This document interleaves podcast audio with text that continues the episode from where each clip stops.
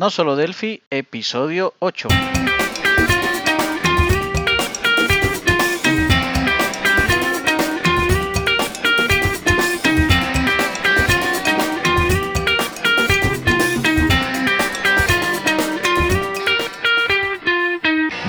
Bienvenidos a nosolodelphi.com, el podcast, el programa, donde hablamos, entre otras cosas, de Delphi. Mi nombre es Emilio Pérez, MVP de Embarcadero de España, y al otro lado tenemos a Jory Suárez, también MVP de Embarcadero de Colombia. Hola Johnny, ¿qué tal estás? ¿Qué tal la semana? Bien, Emilio, una semana de mucho corre-corre, aunque muy contento porque todo ha salido bien al final de todo. El cliente de la aplicación de pedidos móviles de la que te hablé en episodios pasados pidió más cosas y estábamos haciendo sus desarrollos. Esta es una app muy especial para mí, pues esta app ha ido evolucionando conmigo, ya que fue la primera aplicación que hice para móviles usando FireMonkey. Y pues cada vez veo que está mejor, que va mejorando con respecto a, a lo que he ido aprendiendo. ¿Y tú qué, Emilio? ¿Cómo, qué tal la semana? ¿Cómo va todo? Pues muy bien, Johnny. Esta semana ha sido muy normalita, trabajando a tope, ¿no? He estado dando clases, creando aplicaciones, gestionando proyectos y además he sacado tiempo para poder ver la película de la Guerra de la Galaxia. ¿La has visto? Muy, muy chévere, Sí, ¿no? sí, claro, sí la he visto.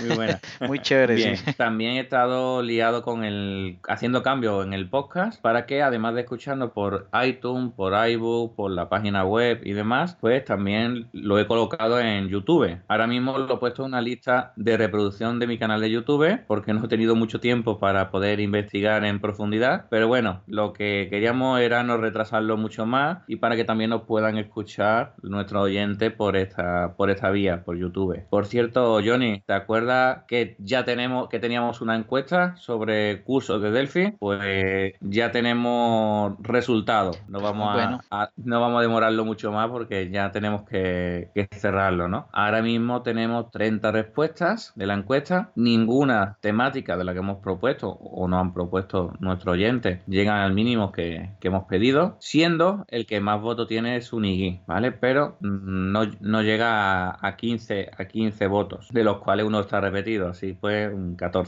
Por ello vamos a cerrar esta encuesta, tres semanas creemos que ya es más que suficiente para, para ello. Y bueno, hemos llegado a la conclusión de que no vamos a realizar ningún curso porque no ha llegado al, al mínimo. La verdad es que es una pena muy grande. Podría haber sido muy chulo crear estos videotutoriales como tenemos en, en tutoriales de programación.com, pero con temas de Delphi. Pero vamos a hacer una cosa, aunque la audiencia no lo quiera, ¿vale? No quiere, no, no nos ha pedido eh, el, el realizarlo, pero vamos a realizar uno por nuestra cuenta, uno que, que tenemos mucha, muchas ganas y que nos parece que va a ser muy bueno para la, la gente no, nueva. Y será un curso de introducción a Object Pascal con Delphi Starter. ¿Qué te parece, Johnny? ¿Te apuntas? No, claro que me apunto, hombre. A- Además sé que la mayoría de nuestros oyentes tienen muchísimos años de experiencia con Delphi, pero en este curso atraeríamos nuevos programadores a la comunidad. Así es, Johnny. Últimamente he estado usando Delphi con nuevos talentos y eh, les está encantando. También estoy viendo que en los foros hay mucha gente nueva, hay muchas propuestas interesantes y es bueno que, que atraigamos más, más gente hacia, hacia la comunidad. De hecho, he visto por ahí en Club Delphi, que mantengo por ahí, he visto que hay muchos programadores nuevos que preguntan sobre cursos nuevos, eh, pues a los que les he recomendado, digamos, lo- el libro que, al que le hicimos traducción, todos los, los MVP. Y también, pues, un curso como el que estás comentando, pues yo creo que le serviría mucho el- con las bases de, de Object Pascal, ¿no?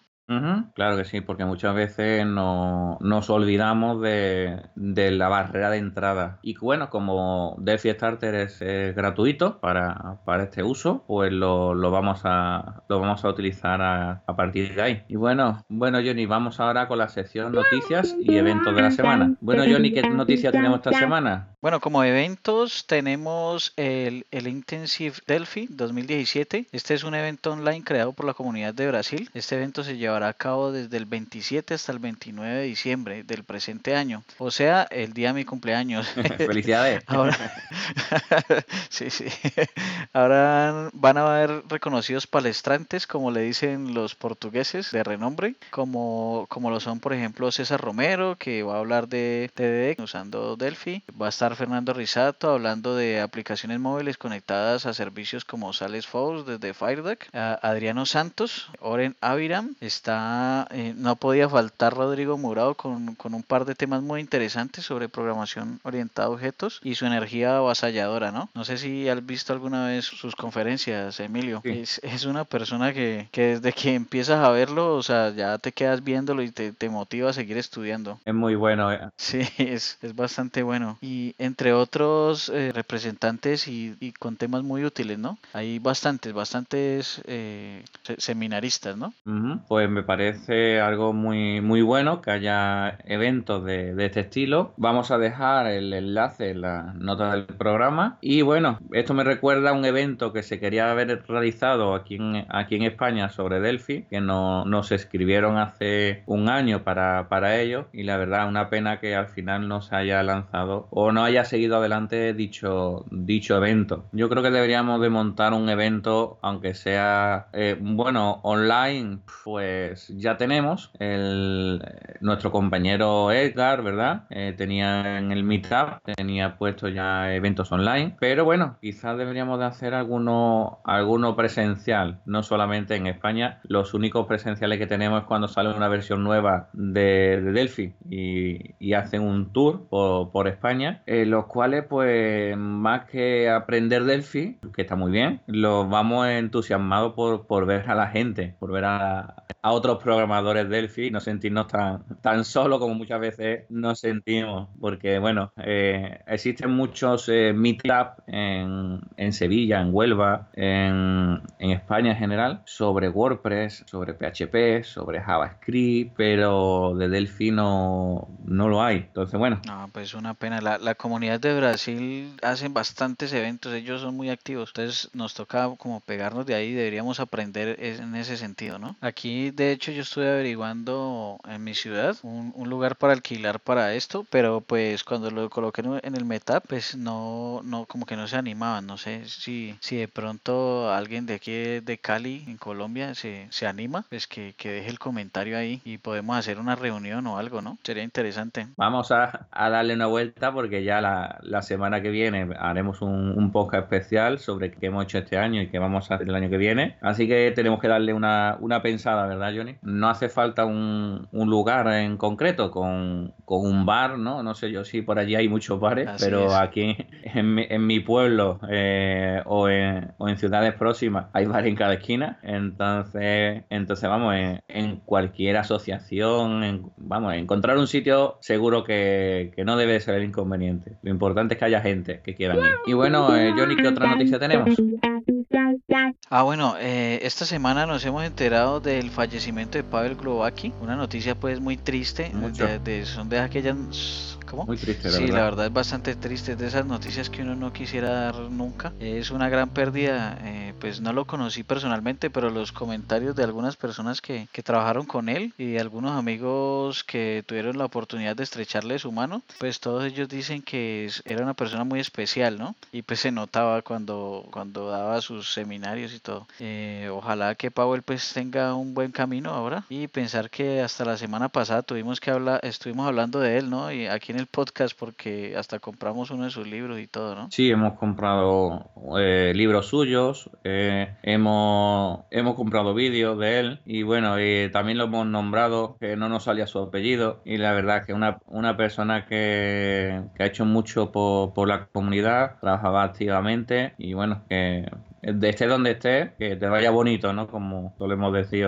como nos gustaría, ¿no? Bueno, después de, esto, la verdad que, mm, eh, como has dicho, es algo que no, nos gustaría decir mucho. Eh, vamos, vamos a, vamos a seguir con la siguiente noticia. Bueno, la siguiente noticia, pues esta no es una noticia como tal, porque pues ya fue algo que pasó hace rato, pero quería mencionarla porque dio gran revuelo eh, cuando se lanzó este proyecto hace algún tiempo. Y se trata de Alacor Remote, que en resumidas cuentas es una especie de TeamViewer desarrollado en Delphi. En principio fue liberado su código fuente compatible con la versión de Delphi 7 y esta semana me, me encontré con que la comunidad ha seguido trabajando fuertemente en este proyecto y de hecho ahora es compatible con versiones más recientes y se ha vuelto mucho más estable. En los enlaces vamos a colocar el GitHub eh, con el código fuente de ese proyecto y apuesto a que más de uno le va a servir mucho. La verdad que sí, cualquier empresa que dé soporte o un mantenimiento remoto, pues le vendrá muy bien poder crear una incluso una aplicación propia, ¿no? Si nos dan el código fuente con poniendo nuestro, digamos, nuestro logo y demás y quedaría súper profesional, ¿verdad? Sí, la verdad sí queda bastante profesional algo así y no tenemos pues los problemas que de TeamViewer que es el tema de, la licencia que es bastante costosa, ¿no? O el muñequito que sale cuando dice licencia comercial, digo, vaya.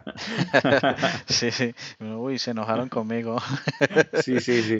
Me pillaron. Como, no, como entre en tres sitios ya te están diciendo algo. Sí, así es. Y bueno, Emilio, ¿qué otra noticia tenemos? Bueno, en esta semana eh, nos hemos encontrado un bug en la actualización de Delphi. Como ya sabéis, ha salido la, la 10.2.2. Este bug afecta a las personas que usan el efecto de transición entre los tab ítems de un task control, el cual entra en un ciclo infinito y por lo tanto se bloquean las apps, pero no en la app de Windows, sino solamente en las de Android. La buena noticia es que en esta misma semana, a los pocos días, uno de nuestros compañeros MVP, Dave Notage, en el, en el blog Delphi Word ha creado una solución que nos va a solucionar el problema mientras se publica la solución oficial. Vamos a dejar en la nota del programa un enlace donde se indican las instrucciones que debemos de seguir para que no tengamos que volver a la versión anterior. Básicamente debemos descargarnos de GitHub una unidad llamada DW Threader Timer, copiarla a la carpeta de nuestro proyecto junto con la unidad FMXANI y cambiar el ancestro de TAnyThread de timer a Threader Timer y con eso quedaría solucionado eso es muy importante esa solución porque más de una persona estaba pensando en devolverse a la versión anterior de Delphi, ¿no? O algunas personas de pronto a esperar la solución oficial cuando salga. Esto, este, aunque es temporal, esta solución es muy buena, pues yo no me devolvería a la versión anterior de Delphi por, porque de hecho esta actualización arregló algunas cosas que yo necesitaba, ¿no? Entonces, pues la verdad sí me interesa, o sea, prefiero aplicar esta solución que, devolverme, la verdad. La verdad que sí, pero eh, ¿te acuerdas que te volviste loco con este problema? Que no sabía qué estaba ocurriendo. sí, sí, de hecho le pregunté a todos, bueno, ¿será que me pueden ayudar a ver si esto me pasa solo a mí? cuando, cuando me dijiste que ya lo habían publicado, entonces, bueno, ahí fue que ya le cogí el hilo al asunto. Sí, la, la, la, verdad es que son cosas que, bueno, tú porque ya lo habías probado en la versión anterior, pero una persona que lo haga de nuevo en esta y le salga un bucle infinito diciendo, pero si me funcionaba cuando lo, cuando lo, lo probé con, con Win32 y ahora no me funciona en Android, ¿no? ¿Qué he hecho, no? Algo he hecho mal, ¿no? Así es. Bueno, esperemos que, que saquen la, el arreglo oficial porque esto es algo que, que se utiliza bastante, eh, esa transición de, de, un tab ítem, eso se utiliza muchísimo. Vale, pues bueno, también tenemos... Eh, digamos, otra noticia o nos hemos enterado de, de, un tema que nos ha parecido muy interesante. Hizo un framework para Delphi para poder crear aplicaciones 3D, es decir, en definitiva, juegos para móviles y para escritorio. Se llama Gorilla 3D Framework y podemos encontrarlo en digest.com. Vamos a dejarlo también en las notas del programa. Incluso tenemos un juego en el Google Play Store llamado Santa's Workshop. ¿Vale? Ambas cosas las dejaremos en, en las notas. qué interesante eso no, no conocía esta, este framework. O sea, es como para hacer juegos con Delphi eh, en 3D. Sí, mucha gente eh, hoy en día usa Unity, pero bueno, como con Delphi podemos eh, compilar para iOS, para Android, incluso para la Windows Store, pues la verdad, tampoco tiene nada que, que envidiar el, el, otro motor. Sería cuestión de hacer pruebas, a ver cuál, cuál funciona un poquito más rápido o un poquito mejor, e ir potenciando esta parte, que, ya la teníamos olvidada, porque en Delphi han creado muchos muchos juegos. Eh, no, no grandes títulos, ¿no? Pero sí se han creado, se han creado cositas, ¿no? Y bueno, en el Get It de, de Delphi, de Radio Studio, eh, podéis ver juegos como uno de, marcianos, muy, muy interesante. Y bueno, para finalizar esta sección de noticias, no, me gustaría recordar la, una página, la página que hemos mencionado, de los libros, donde hemos comprado algunos en esta semana. Y bueno, hemos comprado porque estaban de oferta, están a, a solo 5 dólares. Así pues, eh, si escuchas a tiempo este podcast y aún siguen a 5 dólares, te recomiendo que, que, adquieras algunos de ellos por dos motivos. Primero, vas a ayudar a la, a la comunidad y segundo, pues vas a aprender cosas nuevas, ¿no? Sí, de hecho, me di cuenta, Emilio, que compraste como 500 libros de esos, ¿no? De ahí, de esa página.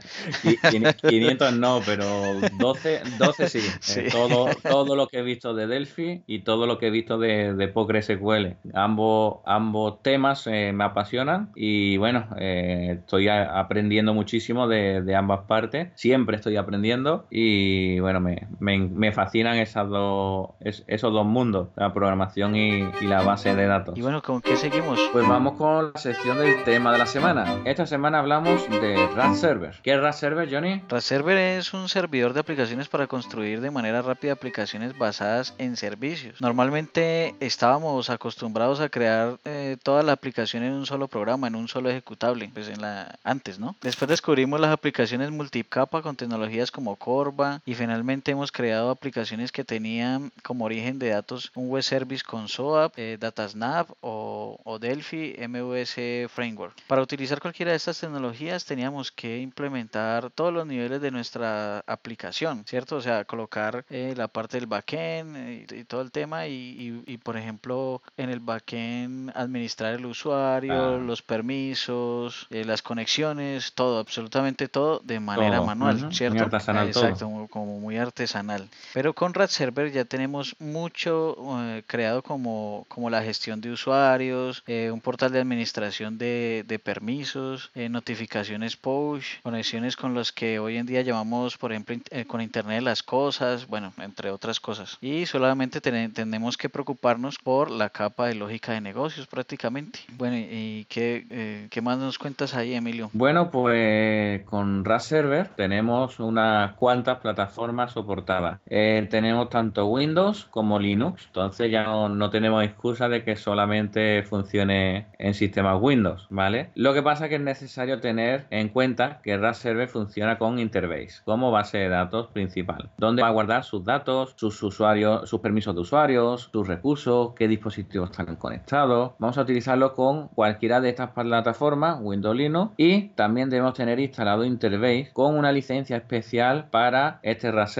para EMS, motor que soporta estas dos plataformas. Vamos a dejar una nota de en la nota del programa un enlace de cómo desplegar RAS Server en, producción, todos los puntos a tener en cuenta, ¿vale? También dejaremos un vídeo donde hay un, e, ejemplo muy sencillo eh, en español para cómo utilizar RAS Server, qué pasos vamos a necesitar, ¿vale? Como hemos dicho, eh, RAS Server se va a encargar de todo, no tenemos que preocuparnos por muchas cosas, como por ejemplo los hilos en el servidor, el manejo de permisos, liberación de memoria, etcétera, ¿vale? Vamos a, en fin, muchas cosas que usando tecnologías anteriores teníamos que implementar de manera manual. También indicar que Razer está diseñado y optimizado para grandes procesos, para muchas peticiones, para muchos usuarios. También tenemos ejemplos, bueno, no colocar ahí, esos ejemplos están en el Gerit, todos, ¿no? Esos que, vamos a colocar ahí. Dentro del mismo RAD Studio tenemos ejemplos sobre aplicaciones realizadas con RAD Server. Por ejemplo, eh, si entramos ahí en Tools, en el menú de RAD Studio, veremos que dentro de él tenemos la opción Gerit Package Manager. Este es el gestor de paquetes que nos permite instalar componentes de Delphi, pero también nos permite encontrar ejemplos. Una vez dentro de, este Gerit, eh, vamos a la, a la categoría que dice Industry Templates, que se encuentra al lado izquierdo, donde tenemos aplicaciones como Hospitalis Survey App, una aplicación de, eso es una aplicación de encuestas desarrollada con RAD Server como, como backend, pero también tiene otras dos opciones, unas para entornos móviles con FireMonkey y otra para entornos web con AngularJS. Eh, les dejamos allí un, un, enlace a la documentación de la instalación de esta aplicación en embarcadero eh, en las notas del programa. La verdad es que se ve, se ve muy bonita esta, esta aplicación, muy, muy elegante y podemos ver como de manera bastante sencilla una primera toma de contacto a, a una aplicación. Porque, bueno, además también tenemos otra aplicación dentro del Getit que se llama Nurse Station App, es decir, una aplicación para eh, estaciones de,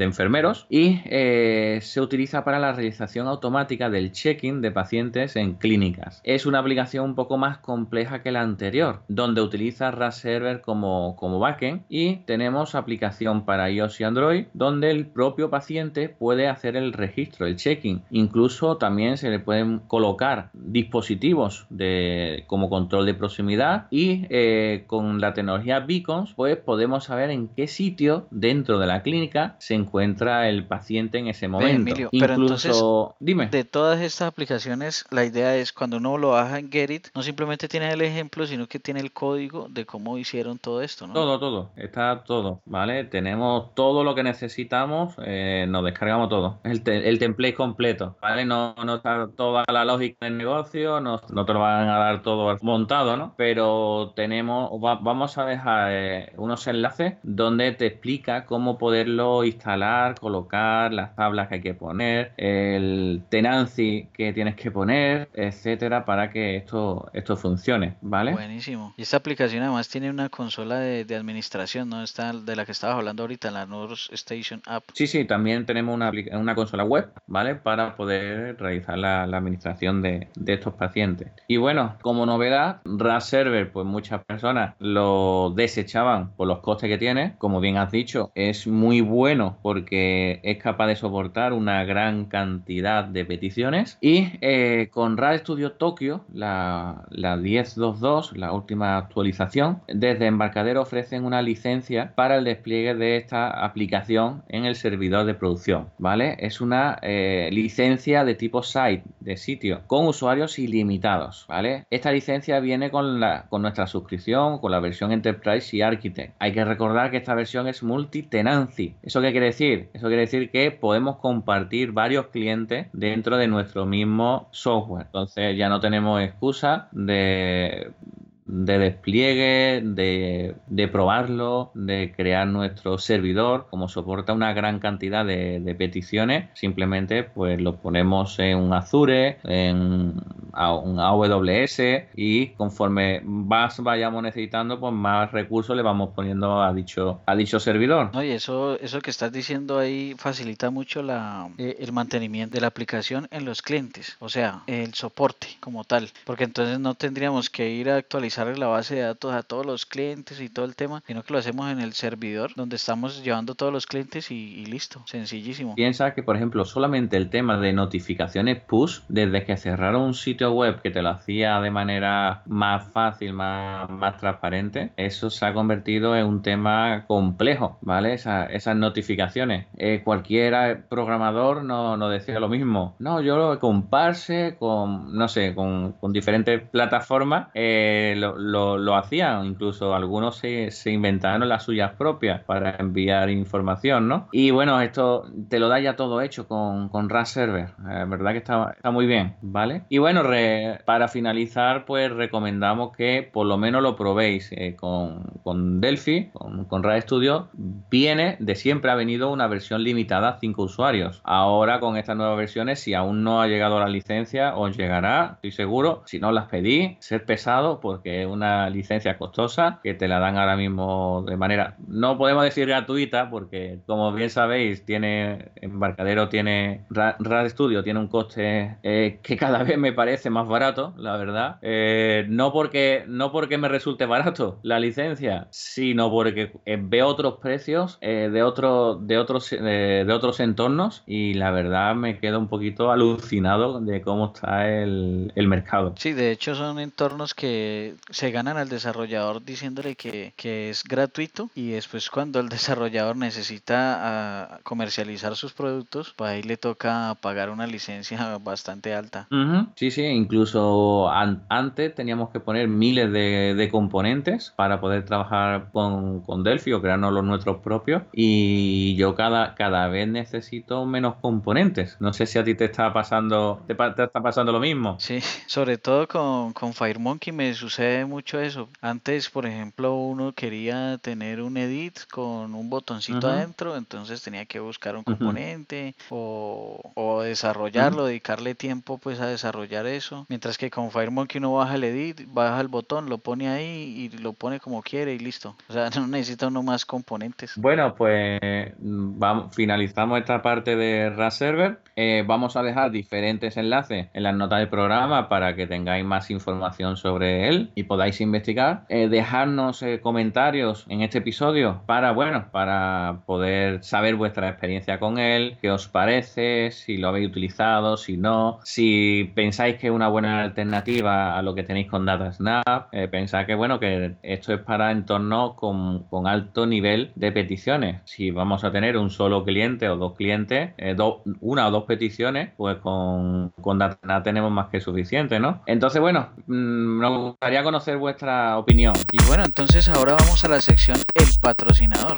Esta semana el patrocinador es Estima Software, una empresa relacionada con la creación de componentes Delphi desde 1995, donde crearon su primer componente llamado T-Chart para Delphi versión 1. Este componente se encuentra integrado por defecto en la paleta de componentes de Delphi desde su versión 3 en el 97. En estos momentos sacaron también una versión Pro de estos componentes que siguen ofreciendo en la actualidad, tanto para VCL como para FireMonkey, con un precio entre 99 dólares y 599 en su versión más completa. Estima Software ha portado su componente t para plataformas como .NET, PHP, incluso para versión para móviles. Y bueno, entonces ahora vamos a la sección El concurso.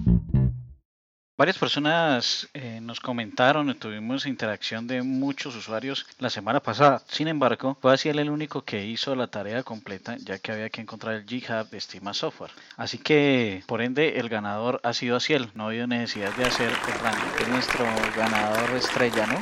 Bueno, como entramos en época navideña, vamos a dejar para esta sección durante un par de semanas. Volveremos el próximo año con nuevas ideas renovadas del concurso, debido a que la semana que viene será un podcast especial de fin de año donde vamos a realizar un resumen de lo que ha sucedido o lo que ha sido para nosotros este año 2017 y lo que esperamos que sea el año 2018. Y bueno, nos despedimos de nuestros podcast, esperamos que os haya gustado y ya sabéis, poner valoraciones 5 estrellas en iTunes, recomendaciones en iBook que hacen que este podcast llegue a más gente y que cada día seamos más en nuestra comunidad. Y que nos escuchen también en YouTube si de pronto les gusta más esa plataforma, ¿no? Muchas gracias por escucharnos y que tengan todos una feliz Navidad y hasta la semana que viene. ¡Jo, jo, jo! ¡Feliz Navidad!